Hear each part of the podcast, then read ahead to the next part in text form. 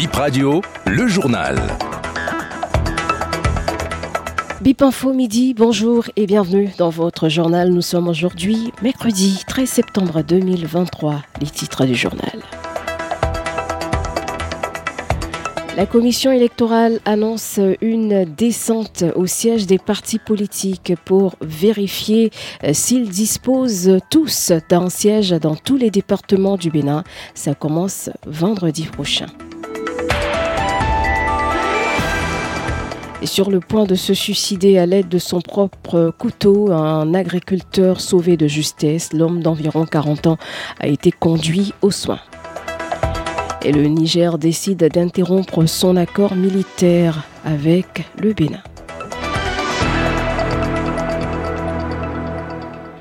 Les partis politiques euh, étaient au siège de la Sénat ce matin. La commission électorale a annoncé une descente au siège des partis politiques pour vérifier s'ils disposent tous d'un siège dans tous les départements du Bénin. Ça concerne les partis politiques bénéficiant euh, du financement public. Ça va commencer vendredi prochain, mais les partis estiment que le délai est trop court.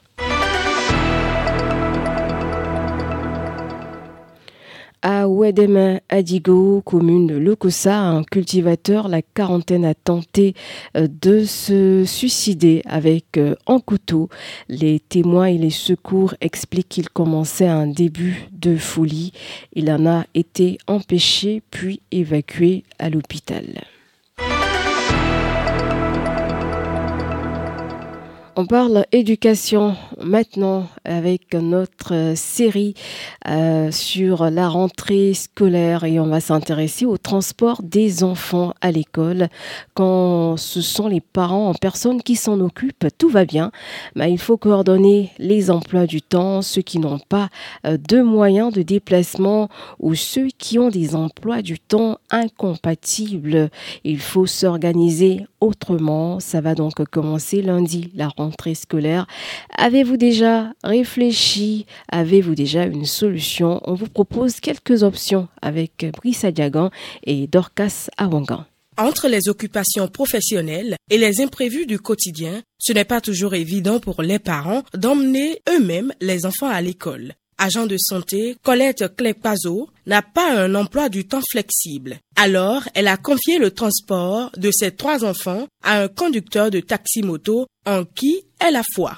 Avec euh, la cherté du carburant, on arrive euh, à s'abonner à un SIM qui fait euh, le déplacement avec les enfants. Seulement que ce n'est plus au prix d'avant. On essaye d'augmenter un tout petit peu le transport. Ils sont au nombre de trois, de Fitrose à Begame. Donc avant c'est 300, mais maintenant c'est 350 par enfant. Donc il arrive à prendre les trois et je paye 1000 francs par jour. Sinon avant les trois c'était à 700 pour les trois. Donc à 22, 22 500 le.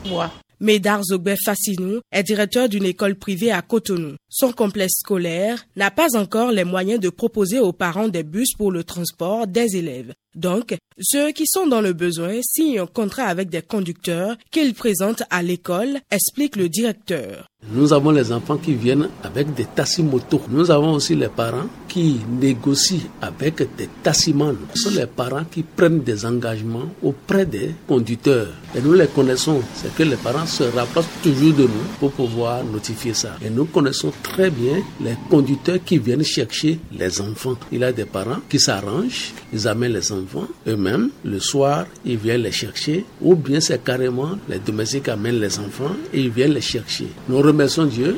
Jusqu'à présent, nous n'avons pas encore eu des cas d'accident. Maintenant, les enfants qui ne sont pas trop loin d'ici, ils viennent à pied et ils rentrent aussi encore à pied des sociétés privées d'investissement dans le transport scolaire, l'entreprise de Rotimi Abiala propose ce service. Depuis trois ans, ces bus ont transporté environ 200 élèves entre Cotonou et Abomey-Calavi. 50 000 francs le tarif mensuel pour les abonnés et 5 000 francs par trajet pour les non-abonnés. Nous garantissons l'assurance. Nous avons des school bus américains pour la sécurité et le confort et l'assurance des apprenants. C'est basé sur la confiance. Nos bus sont équipés en fait de caméras de surveillance qui permet en fait à distance de voir tout ce qui se passe dans le véhicule et d'entendre aussi ce qui se passe dans les véhicules. Il y a ce qu'on nous appelons les stewards qui s'occupent rien que des enfants. Dès leur prise, c'est eux qui sont en contact en fait des parents à la maison et en contact des enseignants à l'école. Chaque enfant par rapport à sa maison, à son école et en son emploi du temps est classé dans le bus. Ils n'ont pas les mêmes emplois du temps. Avant que le bus ne vienne chez vous, on vous informe 10 minutes maximum ou 5 minutes minimum à l'avance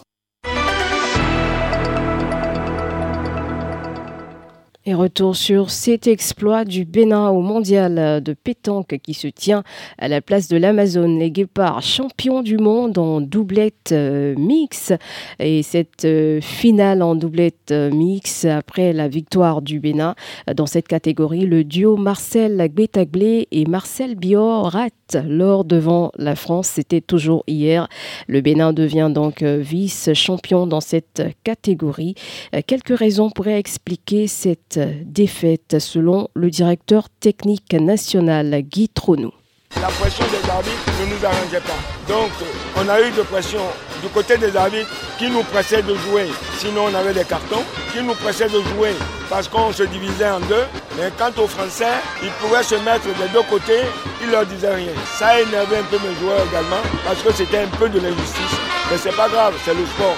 Après tout, quand on perd, on peut dire c'est l'arbitre, c'est autre. Sauf que nous n'avons pas été performants comme pour la doublette mixte.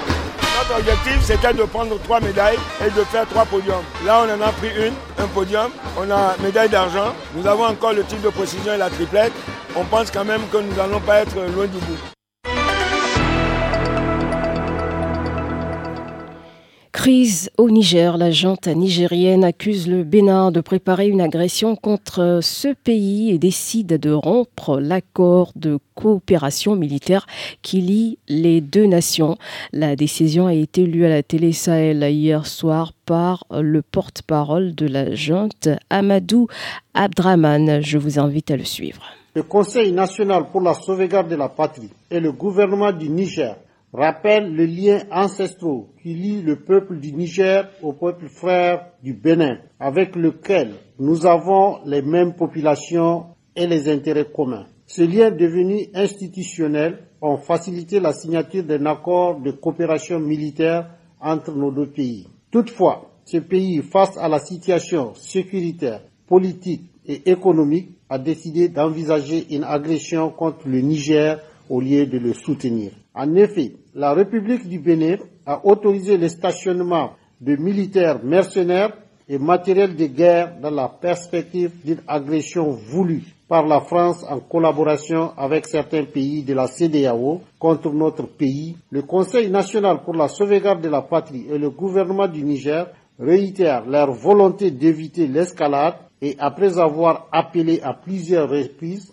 le respect des obligations du dit accord, décide de dénoncer l'accord de coopération militaire du 11 juillet 2022 conformément à son article 23 et au préavis de six mois. Fin de ce journal. Merci de l'avoir suivi.